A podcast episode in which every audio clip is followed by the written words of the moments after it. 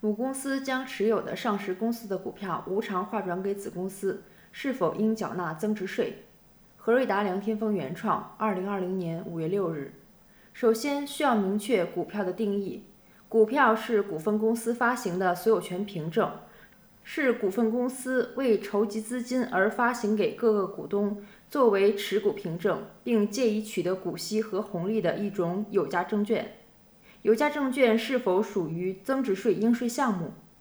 根据财政部、国家税务总局关于全面推开营业税改征增值税试点的通知（财税二零一六三十六号）附件一。销售服务无形资产不动产注释第一条的规定，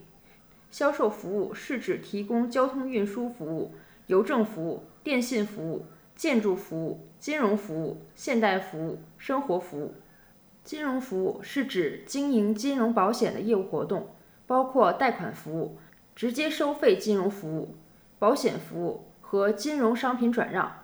金融商品转让是指转让外汇、有价证券。非货物期货和其他金融商品所有权的业务活动，因此股票属于销售服务中的金融商品转让，属于增值税应税项目。母公司将持有的上市公司的股票无偿划转给子公司，是否属于应税行为？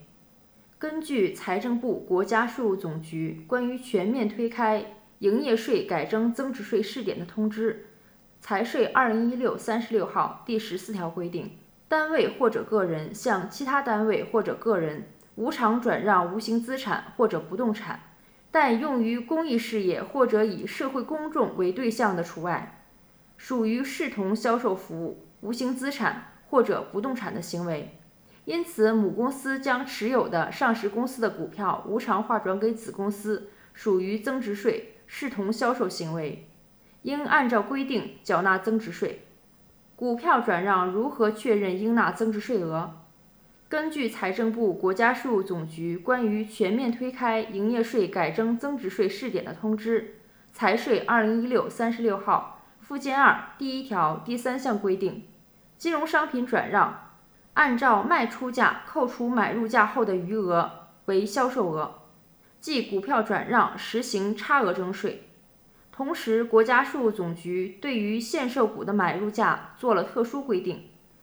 根据国家税务总局关于营改增试点若干征管问题的公告（国家税务总局公告二零一六年第五十三号）第五条第三款的规定，因上市公司实施重大资产重组形成的限售股，以及股票复牌首日至解禁日期间由上述股份滋生的送转股。以该上市公司因重大资产重组股票停牌前一交易日的收盘价为买入价。